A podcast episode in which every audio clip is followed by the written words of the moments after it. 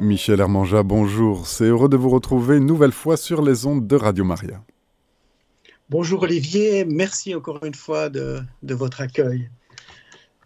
Alors, aujourd'hui, nous allons parler de la réalité des mamans adolescentes qui disent elles-mêmes, mais il n'y a pas d'âge pour être maman. On nous fait croire que c'est impossible d'avoir un enfant très jeune, mais elles, elles répondent, mais non, il n'y a pas d'âge pour être maman, c'est le titre de cette émission. Et je voudrais commencer euh, la présentation de, cette, euh, de ces très jeunes mamans euh, en parlant de Fukushima. Il n'y a plus de papillons à Fukushima après ce terrible accident euh, de la centrale nucléaire.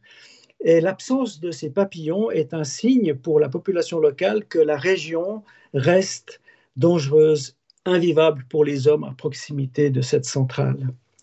Mais les papillons sont en train de disparaître d'une manière générale aussi chez nous. 70% euh, des espèces de papillons ont disparu en France et en Suisse ces 40 dernières années. 70% des espèces de papillons ont disparu. Ça veut dire que les espèces qui subsistent, celles qui résistent encore aux pesticides et, euh, à toute la pollution qui les atteint, ces survivants méritent notre attention et méritent d'être préserver absolument. Et comme les papillons qui sont en voie de disparition, il en est de même pour les très jeunes mamans, les maternités précoces dont on va parler aujourd'hui. Ces mamans adolescentes ne sont plus que portion congrue. En Suisse, c'est moins de 1%, alors que c'était 10% il y a 50 ans. Donc, c'est plus de... Euh, euh, c'est une disparition de 90% des, des, jeunes mamans en 50 ans il en reste un peu plus en France. Euh, elles sont en train de disparaître, mais il y en a qui subsistent, il y en a qui résistent et qui, de mon point de vue, méritent absolument toute notre attention et de trouver les moyens de les préserver, de leur redonner une place autant que possible dans notre système. Parce que si la très jeune parentalité disparaît complètement, cela pourrait signifier une atmosphère qui devienne totalement invivable dans notre société. Et puis l'autre image, comme les, papillons sont, sont, des insectes très éphémères, ils ne vivent pas très longtemps en général, j'aimerais aussi faire euh, la comparaison avec ces jeunes mamans qui ne sont jamais très longtemps jeunes mamans. En, réalité, euh, en quelques mois, parfois, euh, euh, elles, se retrouvent euh, majeures ou elles retrouvent une place dans le système et, finalement, on oublie très vite qu'elles ont eu un enfant très jeune. Alors voilà, je débute cette émission sur ce thème avec cette, cette image que j'aime bien. J'aimerais vous rappeler que je leur ai consacré un, un livre qui s'appelle Adolescence ces jeunes qui donnent la vie en contrebande que vous pouvez trouver chez le diffuseur CLC France, où je raconte avec beaucoup de détails mon expérience au contact de cette population euh, ces dernières années.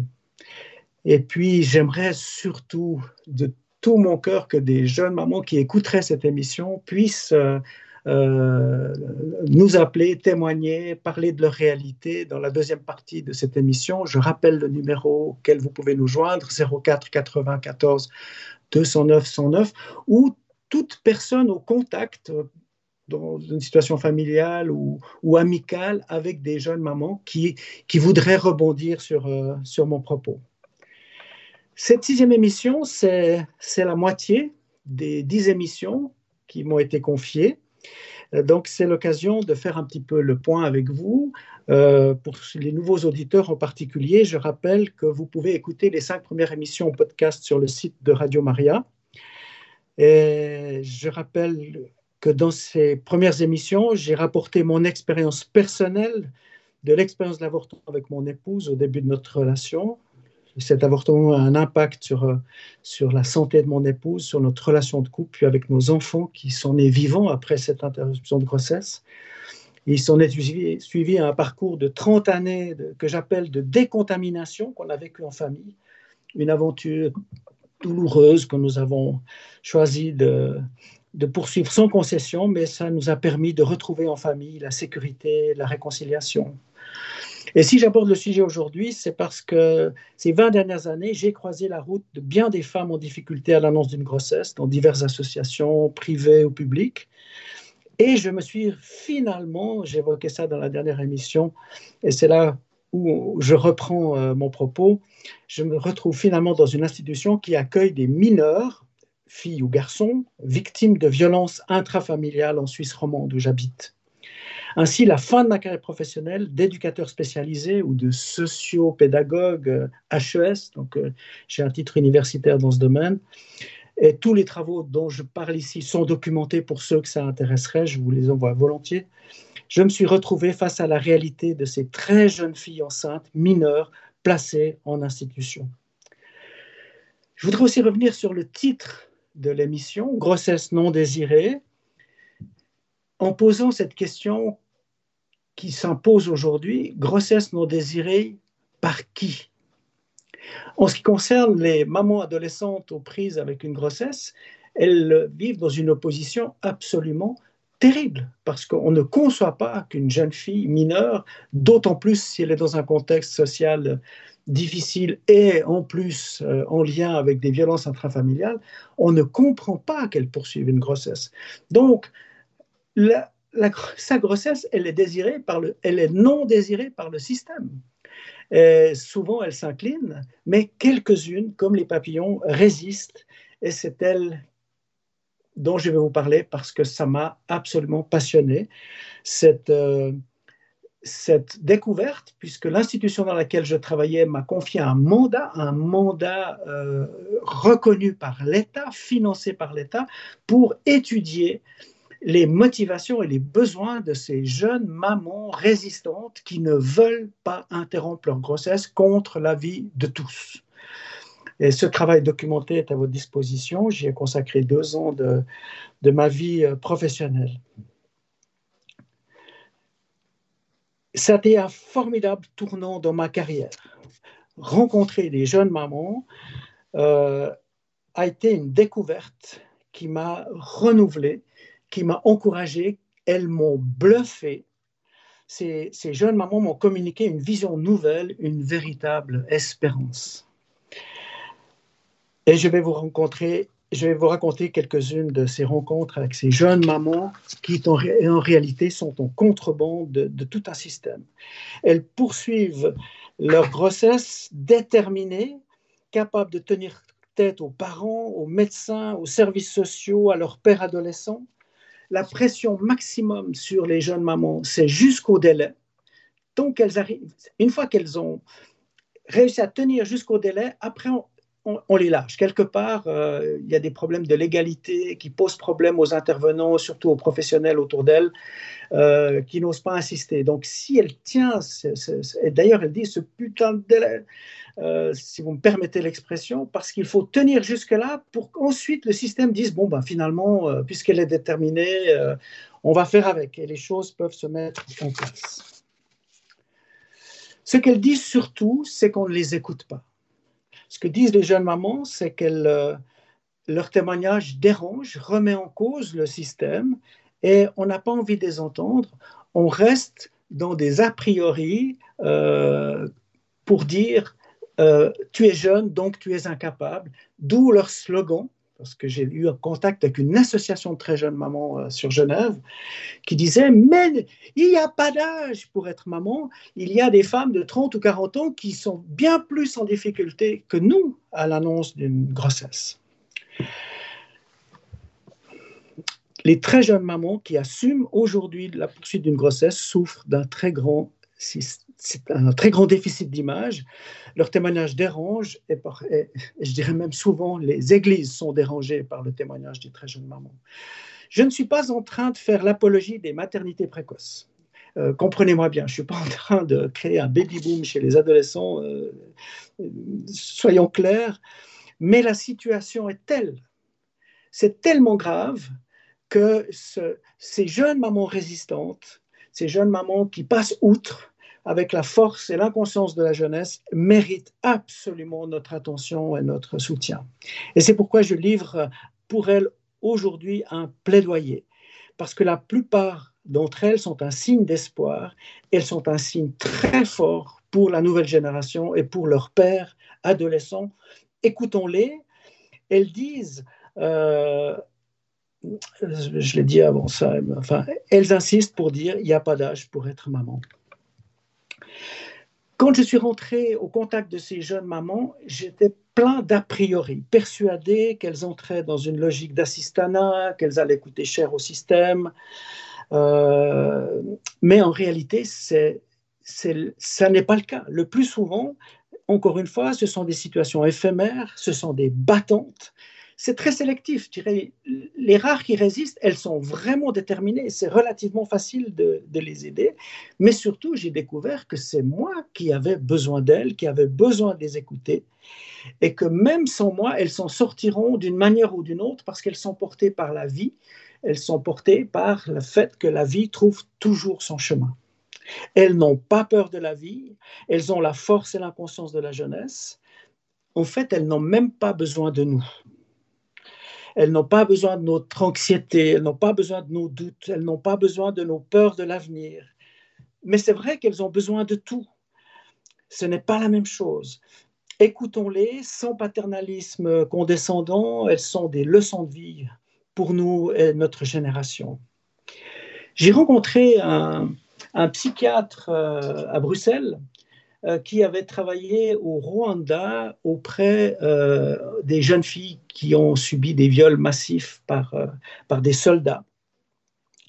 Et ce psychiatre disait que les psychologues européens qui, qui, sont venus au secours de ces jeunes filles victimes de viols et enceintes dans des conditions absolument dramatiques, les psys, selon lui, étaient plus anxieux que les jeunes filles dans cette situation. Et j'aimerais vraiment qu'on considère notre propre anxiété comme un handicap pour aborder euh, ces situations. Les jeunes mamans ont des besoins, ont des motivations euh, euh, particulières, et dans leurs besoins, je dirais qu'il y a un côté où elles sont très fortes. Je les compare souvent à, des, joueuses de tennis. Hein. Les, joueurs, de tennis ont, le bras qui tient la raquette qui est, plus gros que l'autre. Donc, elles ont, elles ont un côté extrêmement fort et extrêmement déterminé qui, qui, m'a bluffé. Et, c'est vraiment un atout majeur pour elles. Et d'un autre côté, elles sont faibles. D'un autre côté, elles ont effectivement euh, euh, différentes lacunes euh, relationnelles où, elles n'ont pas vraiment leur place trouver le moyen, à leur âge, de, faire leur place dans le système. Donc, il y a des fragilités et il faut savoir relever leurs forces pour qu'elles puissent aussi accepter et entrer dans un processus où elles vont pouvoir euh, travailler là où elles sont faibles. Pourquoi une jeune fille poursuit une grossesse? Alors là, c'est un petit peu technique. J'espère que vous pourrez me suivre parce que c'est des choses qui ont été un petit peu euh, une découverte pour moi. Une jeune fille qui poursuit une grossesse dans un contexte difficile, dans une institution où elle est placée, où elle est victime de violence, elle, elle a une première motivation qui est de sortir de ce schéma familial dysfonctionnel. Elle se croit capable de donner le meilleur pour l'enfant et de faire mieux que leurs parents. Elles veulent donner ce qu'elles n'ont pas eu. Et elles y croient. En fait, elles n'en ont pas les moyens, mais elles y croient et je pense que cette détermination qui est euh, effectivement en difficulté parce qu'on donne que ce qu'on a reçu, on peut l'accueillir et les aider à, recevoir ce dont elles ont besoin. J'aime bien dire qu'on dans, les milieux pro-life que, j'ai rencontrés, il y, a, cette priorité de dire euh, il faut sauver des bébés. Je, partage complètement cette motivation, mais j'aimerais dire on ne va pas sauver beaucoup de bébés si on ne s'intéresse pas aux mamans. Dans d'autres émissions, à la fin, je parlerai de l'homme parce que si on s'intéresse aux mamans, la question est de savoir qu'est-ce qui intéresse les mamans. Bon, bref, ça c'est pour une émission future où l'homme doit aussi reprendre sa place dans cette question. il y a une deuxième raison pour laquelle des très jeunes mamans poursuivent une grossesse, c'est qu'elles ont vécu déjà un ou plusieurs avortements. Et le, mal-être qui suit l'avortement, ce vide représente une interruption de grossesse, les incite à retomber euh, enceintes très rapidement. La plupart des jeunes filles qui avortent sont de nouveau enceintes dans l'année qui suit. Et elles veulent garder un enfant pour, euh, je ne sais pas, pour, pour réparer, euh, pour avoir un sentiment, de retrouver une, plénitude, voilà, combler ce vide. Et ça veut dire que dans ce cas-là, il est vraiment très important d'avoir quelques bases sur la, blessure que représente l'avortement et dans, la troisième émission, dans la troisième émission, je bégaye un peu, excusez-moi. Dans la troisième émission, nous avons le, prêtre Yann qui nous parle d'un accompagnement spécifique post-avortement et qui nous permet d'avoir une compréhension et des outils pour aborder ces situations. C'est très important de comprendre que l'avortement fait des ravages chez les plus jeunes. C'est la population la plus touchée. Et puis, il y a une troisième raison, c'est qu'elles font un bébé pour tester notre accueil pour elle-même. Une jeune maman va trouver une motivation de faire un enfant pour voir si on l'accueille elle. Et si on lui dit, mais tu peux pas faire un, enfant, tu n'as pas l'âge, tu n'es pas capable, c'est pas raisonnable, euh, il faut que tu interrompes cette grossesse, elle va comprendre que c'est elle qu'on n'accepte pas et que quelque part, c'est elle qui aurait dû être avortée. J'aimerais rebondir sur une, annonce du jour, c'est l'augmentation du suicide chez les jeunes, en augmentation chez les jeunes filles dans nos pays. C'est la première cause de mortalité chez les 15-25 ans. Et je ne peux pas m'empêcher de mettre en lien le, mal-être post-avortement et l'augmentation du suicide, en particulier chez les jeunes filles.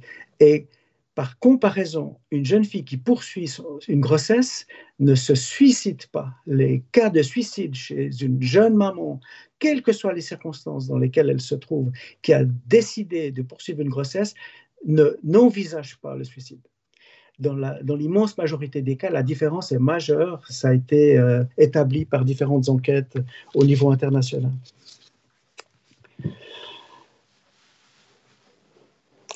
Que faire face à cette situation? 2% de grossesses adolescentes en France, finalement, c'est à notre portée. J'aimerais dire que si on se concentre sur cette population de ces jeunes mamans euh, résistantes qui ont l'inconscience et la force de la jeunesse, ce qu'elles disent, ce qu'elles montrent est un sujet d'espérance et en même temps une vraie interpellation du système qui les rejette euh, massivement à la solution d'interruption de la grossesse. L'idée d'aider les femmes c'est face à une situation aussi, aussi grave, on est à, le nombre d'interruptions en France, c'est 550, 600 par jour, c'est hors de portée. Par contre, se concentrer sur les maternités précoces, ça devient envisageable. Et pour ça, j'aimerais vous parler d'un Suisse bien connu qui s'appelle Henri Dunant, qui est le fondateur de la Croix-Rouge. C'était un, un, voyageur de commerce qui s'est retrouvé au coucher de soleil euh, sur le, site de la bataille de Solferino, dans, le nord de l'Italie, où il avait, on a compté à peu près 15 000 soldats euh, morts ou agonisant sur le champ de bataille, laissés là pour leur compte. Et lui a été complètement dévasté par ce spectacle où quelques gens du village avoisinant essayaient d'apporter de l'eau ou de l'aide. Et il, a été pris de cette vision, de cette vocation pour aider les soldats à s'en remettre parce qu'ils étaient abandonnés là à leur sort. Et sa stratégie, ça a été de dire, je vais m'occuper de ceux qui sont le plus faciles à remettre en état, qui pourront se relever avec une attelle, avec un bandage, avec un, avec un minimum de soins, pour que eux-mêmes puissent m'aider pour, euh, euh, pour ceux qui sont, qui sont plus abîmés. Et c'est une stratégie qu'on retrouve dans toutes les, stratégies de secouristes dans les catastrophes. Il, a abandonné, c'est insupportable quelque part cette idée, d'aider ceux qui étaient euh, au bord de la mort pour se concentrer sur ceux qui pouvaient se remettre en état de fonctionnement le plus rapidement possible pour participer au secours des autres. Et j'envisage que notre attention, et c'est très sélectif, que notre attention sur les jeunes mamans qui s'en sortent le mieux vont être euh, celles qui vont pouvoir participer elles-mêmes au secours des autres jeunes mamans qui rencontrent plus de difficultés que d'autres. C'est à notre portée et je pense que pour cela, il nous faut changer de regard. Et nous avons un, arrière-plan, euh, en tout cas ici euh, en, Suisse romande, dans les églises, la jeune fille enceinte, coupable d'être enceinte, alors que souvent le garçon est dans l'impunité, euh, a fauté, c'est l'expression ici en Suisse romande, donc elle est généralement livrée à son sort, rejetée, qu'elle se débrouille, quand elle n'est pas bannie de de l'Église, on a un arrière-plan qui est assez problématique sur ces questions. Et je pense que la situation actuelle nous impose de revoir cette, euh, euh, cette attitude et de considérer qu'elles sont en réalité, pour celles qui résistent, qui tiennent le coup, qui font face à ce tsunami, elles représentent une véritable espérance. Et, de mon point de vue, c'est mon expérience sur le terrain, celles qui sont véritablement capables de porter le secours le plus adéquat pour leur père adolescent. Donc, je vous partage cette idée parce que c'est vraiment euh, concret, ça, marche, euh, sauf que le, le fléau est, à l'œuvre et, dans des proportions euh, phénoménales, mais on a vraiment là une piste pour nous encourager et pour euh, changer notre vision sur les maternités adolescentes. J'espère que vous aurez été sensibles à cette réflexion, chers auditeurs. Pour terminer, j'aimerais vous citer un témoignage que j'ai entendu récemment sur une radio suisse romande. C'est le témoignage de Madame Empsch. Empsch a été, euh, elle a sa retraite depuis quelque temps maintenant, elle a été responsable des ressources humaines du groupe Swatch. Donc, c'est un des plus gros groupes horlogers de, Suisse. Elle était la responsable des ressources humaines de Swatch. Et le journaliste lui a demandé, mais comment vous êtes arrivé à un poste aussi important? Elle a répondu, j'ai été maman à 16 ans et c'est ça qui m'a donné la. Cette femme qui s'est battue pour son gosse à 16 ans, elle s'est retrouvée à un niveau de responsabilité absolument impressionnant et elle dit ça a été mon combat pour euh, à contre-courant pour garder mon enfant qui m'a donné la capacité d'atteindre ce, poste. Tant qu'il y a de la vie, il y a de l'espoir. Michel Hermangin, nous aurions une question. Cette, euh, cet a priori qu'on a souvent devant ces mamans de se dire oh elles vont souffrir de cette situation, ça va être terrible, elles vont vivre dans l'assistanat. Euh, je serais tenté d'appeler ça de la fausse charité. Euh, comment est-ce que vous voyez cette situation? Ça veut dire, c'est, ça a l'air euh, bienvenu, miséricordieux de se pencher comme ça sur ces personnes-là, mais pourtant vous semblez dire que ce sont elles qui vous ont édifié, ce sont elles qui vous ont éclaboussé finalement de l'espérance et de la vie qui jaillit. Ces jeunes mamans, elles ont une force euh, qui est propre à, l'adolescence, une inconscience qui est propre à l'adolescence, elles n'ont pas peur. Elles n'ont pas peur de la vie, elles, foncent et euh, elles ont des ressources euh, qui ont été très au-delà de ce que j'imaginais. vraiment, j'ai mesuré à leur contact mes, préjugés, mon, anxiété, elles m'ont démontrer euh, qu'il n'y avait aucune raison d'avoir peur de la vie, que, ça va de soi. Euh, je garde mon enfant, point, et puis les choses se mettent en place. Dans l'immense majorité des cas, les choses se mettent en place. Je vais même vous raconter euh, une, anecdote, j'en ai plein, mais ce sont des parents totalement effondrés et on les comprend à l'annonce de la grossesse de leur fille de, 15 ou 16 ans, qui ont été très loin dans les pressions, les menaces et, la violence, puisque certaines de ces jeunes filles enceintes aboutissaient dans un foyer de protection de violence intraconjugale. Et puis, euh, tout d'un coup, au quatrième mois, j'insiste le cap décisif du délai, euh, se disent euh, changent, basculent complètement et puis reviennent en disant mais finalement, euh, on se réjouit d'être grands-parents. Et ça m'est arrivé de dire mais vous vous souvenez de, l'état dans lequel vous étiez il y, a, encore deux mois en arrière? Et ils refusent d'en parler. Non, non, non, non, mais c'est bien finalement, elle est courageuse. Et, et, et, ça a un impact dans les situations les plus, les plus compliquées euh, la fin de la grossesse, dans bien des cas, a, complètement transformé la, famille et, l'entourage de, ces jeunes filles.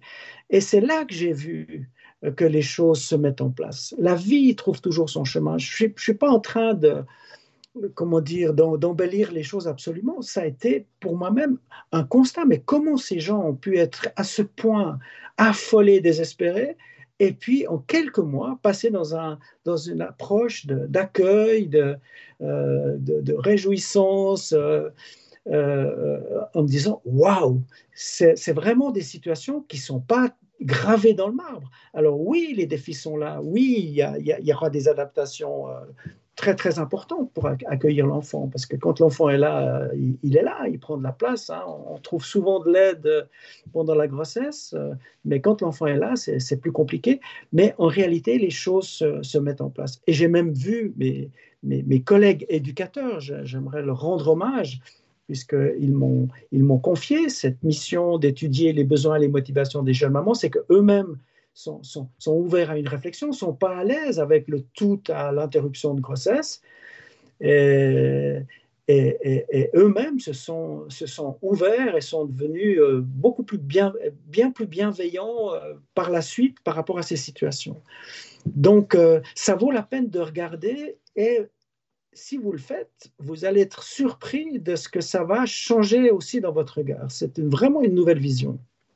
Cette vision-là, certainement, Michel Hermanja, elle est, elle est habituelle dans l'Église parce que la vie, nous connaissons son nom, c'est Jésus.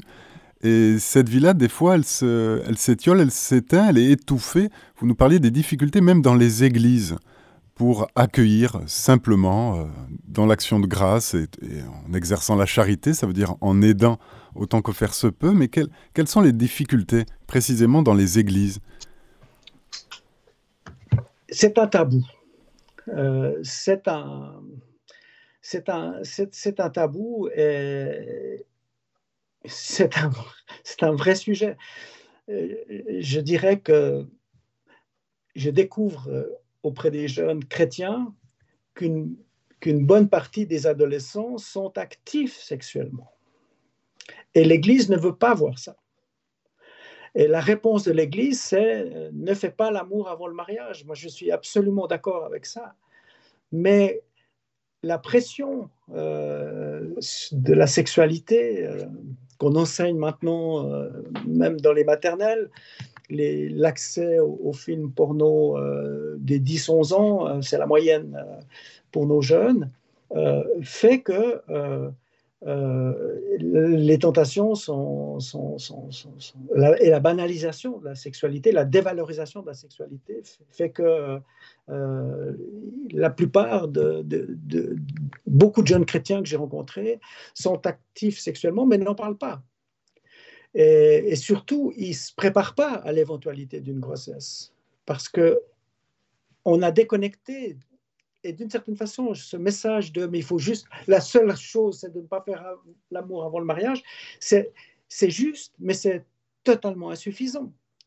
Euh, donc, il nous faut un petit peu euh, ouvrir les yeux, et ça va être l'objet de la prochaine émission euh, que je consacrerai sur la nécessité de compléter l'éducation sexuelle en impliquant, et c'est mon expérience, le contact des jeunes avec des jeunes mamans, que les jeunes mamans adolescentes témoignent de leur réalité à leur père adolescent, c'est la meilleure façon de reconnecter sexualité et procréation.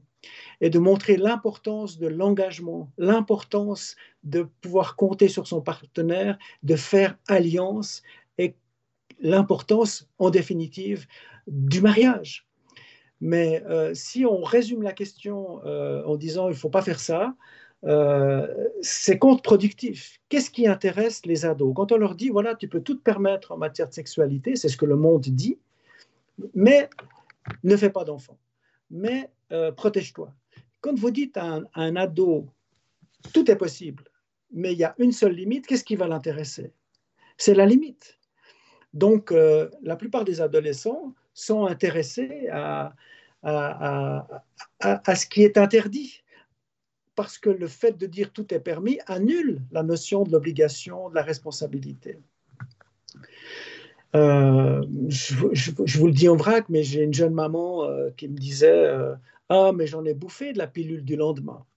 Ça veut dire que, alors qu'on fait tout pour inciter à la contraception, les jeunes n'en prennent pas. Et finalement, c'est des mesures d'urgence comme la pilule du lendemain ou par la suite la pilule abortive. Il ne faut, pas, faut pas confondre les deux, les deux étapes. Hein. Donc, euh, il y a une irresponsabilité et les chrétiens sont en grande difficulté par rapport à cette, banalisation euh, et cette vulgarisation de la, de la, sexualité. Et là encore, j'aimerais dire que le témoignage des jeunes mamans qui assument leur grossesse et qui parlent de la réalité euh, à leur père adolescent, ça crée euh, une véritable prise de conscience, en particulier pour les garçons. Michel Hermann Jeune, restons si vous le voulez bien encore dans ces questions d'église. Il y a une crise assez fondamentale hein, au vu de la sécularisation de ces dernières décennies. Une crise des fins dernières, ça veut dire de l'importance de nos actes, car euh, notre fin sera ou la béatitude, le paradis, ou bien l'enfer et il y a des comportements, il y a des actes qui y mènent. Ça a été une grande carence dans les, dans les églises. Cette prédication s'est étiolée pour rentrer dans une sorte de vision miséricordieuse à bon marché, et qui n'est pas celle de l'Évangile pour tous ceux qui s'y frottent et qui le connaissent un petit peu. Euh, est-ce que ce n'est pas aussi lié, euh, cet, aspect, euh, cet aspect que vous pointez, est-ce qu'il n'est pas lié aussi à cette crise-là?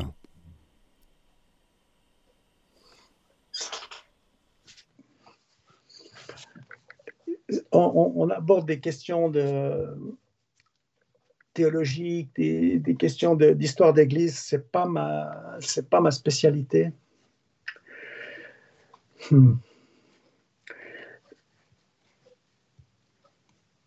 Je pense que il y a plus à espérer, il y a plus à gagner dans, le fait de magnifier la vie. La vie est la lumière des hommes. Euh, qu'à euh, imposer des dogmes. Mais ça, c'est toute une question pédagogique. En fait, comme éducateur, je dirais mon fond de commerce pédagogique, c'est de dire il n'y a pas d'amour sans limite et il n'y a pas de liberté sans discipline. Donc oui, il faut des limites, oui, il faut une discipline. Euh, j'ai raconté souvent à des adolescents l'histoire d'une grand-maman de 103 ans qui jouait du, piano avec euh, encore une grande, une grande dextérité. Et puis, ils étaient émerveillés de voir cette grand-maman toute, toute recourbée qui, qui, avait une telle facilité à, jouer du piano. Mais elle disait, je m'entraîne trois heures par jour. Donc, pour pouvoir entrer dans sa passion, durer dans, son, dans, dans, l'expression de son art de pianiste, il y avait un prix, c'est la discipline. Je ne peux pas arriver à ça si je ne travaille pas à ça. Donc, on est dans le prêt-à-penser, dans le, dans, le plaisir immédiat, et on a oublié que ce qui nous permet de garder notre passion, c'est l'engagement, c'est la discipline, c'est le respect des limites.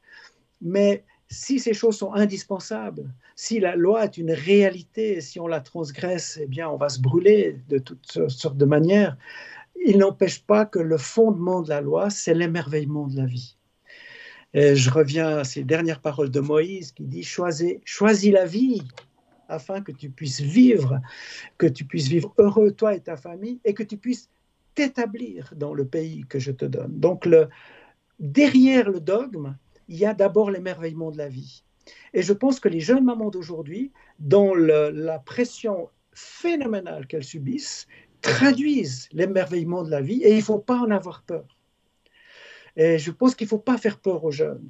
Euh, et, ça, c'est une équation qui, nous faut considérer dans, euh, l'approche de, la problématique parce que pour l'instant, on est, submergé. Donc, il, faut qu'on se pose des, questions nouvelles. Et je pense que ces jeunes mamans, elles, contribuent à une réflexion euh, qui nous oblige à, revoir certaines prises de position un peu étroites.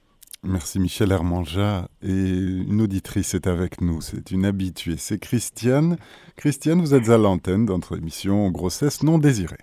Oui, bonjour Père. Euh, moi, je voulais dire qu'il faudrait quand même qu'on prévienne les jeunes parce que pour les dangers, que ce soit de la pilule, du stérilet, de toutes ces choses-là, parce qu'ils croient que ça va les protéger, euh, même le préservatif, hein, Jean-Paul II en avait parlé, on avait courté ça en disant ouais euh, bon parce que ça peut quand même arriver. Et le problème c'est que nous pour les femmes on nous dit prenez la pilule et je vais vous dire une vétérinaire a dit à une personne qui voulait donner la pilule à sa chatte parce que ça existe, elle lui dit surtout pas, elle risque d'attraper une tumeur à la mamelle.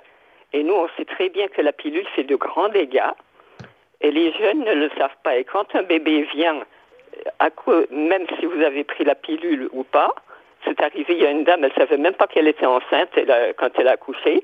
Et en fait, les bébés sont souvent handicapés. Chez une dame, elle avait le stérilet, le bébé est venu quand même, mais il est handicapé. Une autre, euh, elle avait pris la pilule et tout, et le, ça, j'ai connu, c'était du temps de mon fils euh, la même année. Euh, il avait pas, il est né sans artère pulmonaire. D'autres ont d'autres problèmes, et puis les mamans ont plein de cancers, de sein, de ceci, de cela. Euh. donc on, on, ne dit pas assez le danger de tous ces produits-là. Il faut que ça se vende, il faut qu'on fasse ce qu'on veut. Et moi, quand j'en ai parlé avec un jeune dernièrement, il était tout affolé de me dire c'est si dangereux que ça. Ben, je dis oui. Mais on ne nous le dit pas. Voilà. Et ça, c'est quand même important que les jeunes le sachent. Merci en tout cas de l'avoir dit. Ils ne sont pas ados, qui sont un peu plus âgés, ils n'étaient pas au courant. Merci de l'avoir dit sur l'antenne de Radio Maria Christiane. Ben oui, c'est important, moi je trouve, parce qu'on nous cache tout et après on s'étonne qu'il y a tant d'enfants autistes et ceci et cela. Et, Il y a en tout cas, Michel Hermangin, nous le, nous le savons, une, grande cause de dépression, hein, ça aussi, les pilules. Oui. Bon, ben merci beaucoup. Bonne journée. Merci beaucoup, Christiane. Si je peux faire un commentaire, Christian, je partage complètement votre avis. Euh, les dégâts de la pilule sont aujourd'hui euh, euh, très problématiques et je dirais les gens commencent à le savoir. Ça, c'est quand même une bonne nouvelle, c'est que la consommation de, de pilules contraceptives a diminué considérablement. On parlait de 80% des femmes sous pilule il y a 10 ans d'arrière. Aujourd'hui, ça redescend en dessous de 40%. Donc les femmes ont pris conscience des dégâts et en particulier du lien qu'on peut faire entre euh, ces, hormones et la, modification euh, des glandes mammaires et, d'un lien direct avec le cancer du sein, qui est la première cause de mortalité chez les femmes. Donc euh, oui, merci de, votre apport. Les contraceptifs, d'abord, ne sont pas un risque zéro. Et ensuite, pour certains d'entre eux, euh, on parlait de la pilule, mais on pourrait aussi parler du stérilet, provoquent toutes sortes d'effets secondaires, parfois extrêmement graves. Mais si je peux me permettre un complément, le plus grave de mon point de vue pédagogique, c'est que dire à une jeune fille qui a ses règles, prends la pilule, euh, comme ça tu seras tranquille. Euh, non seulement euh, on ne résout pas le, problème du, risque d'être enceinte parce que la pilule est contrariée par des, certains antibiotiques. des femmes sous pilule ont eu des enfants, comme vous le disiez tout à l'heure, et elles ont été très surprises, mais, les médecins le savent. Mais surtout, on associe la sexualité à une maladie. Ah, j'ai mes règles, donc je dois prendre un médicament chronique. Et, d'une certaine façon, ça, déresponsabilise et ça dévalue la sexualité. Donc la réponse, entre guillemets, facile de donner une pilule aux adolescentes euh, la pilule aux adolescentes, c'est contre-productif au niveau pédagogique et parce que ça dévalue l'estime de leur sexualité. À mon avis, ça, c'est le plus grand danger de la promotion de la contraception à tout va. D'ailleurs, les jeunes n'en prennent pas. Depuis qu'il y a la pilule du lendemain, ils sont beaucoup plus négligents sur la question de la contraception parce qu'on peut régler le problème après coup. Donc, youp la boum, euh, on prendra une pilule demain. Michel Armand-Jeanne, nous avons reçu un message de Monique qui vous salue et qui vous dit Ne croyez-vous pas qu'une jeune fille de 15 ans doit plutôt penser à ses études plutôt qu'à la sexualité? Pour moi, cela ne fait aucun doute. Bien sûr, vous avez parfaitement raison.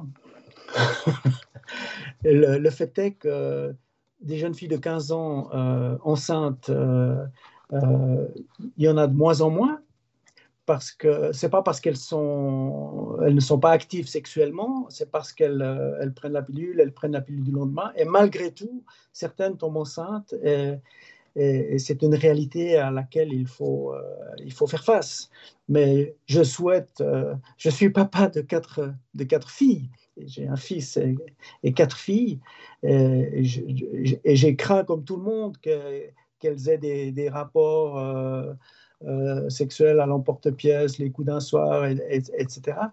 Mais c'est plus en valorisant leur, euh, euh, leur capacité d'être maman au moment où elles ont leurs règles, en, reconnaissant dans mon rôle de père la, valeur de leur sexualité, qu'elles sont devenues responsables et qu'elles ont su dire non aux garçons jusqu'à ce qu'elles trouvent le bon. Elles sont toutes mariées, j'ai 18 petits-enfants et je viens de loin, hein. je ne suis, pas un modèle. Hein. Je, rappelle que j'ai été complice de, participant à l'avortement de ma compagne qui avait 18 ans à l'époque et ça a été euh, un chemin de, laborieux pour sortir de cette problématique mortifère. Merci Bien de nous sûr qu'il faut être responsable sur la sexualité des ados, il faut le leur dire. Merci de nous éclairer sur cette problématique mortifère. Michel Hermanja, nous vous retrouverons sur l'antenne de Radio Maria, ce sera dans un mois. Merci beaucoup. Et la prochaine émission se portera sur un complément d'éducation sexuelle pour les jeunes et je pense que ça va répondre encore à d'autres questions. Exactement. Chers auditeurs de Radio Maria, c'était notre émission Grossesse non désirée avec Michel Hermanja. Il y était question ce mois-ci des mamans adolescentes.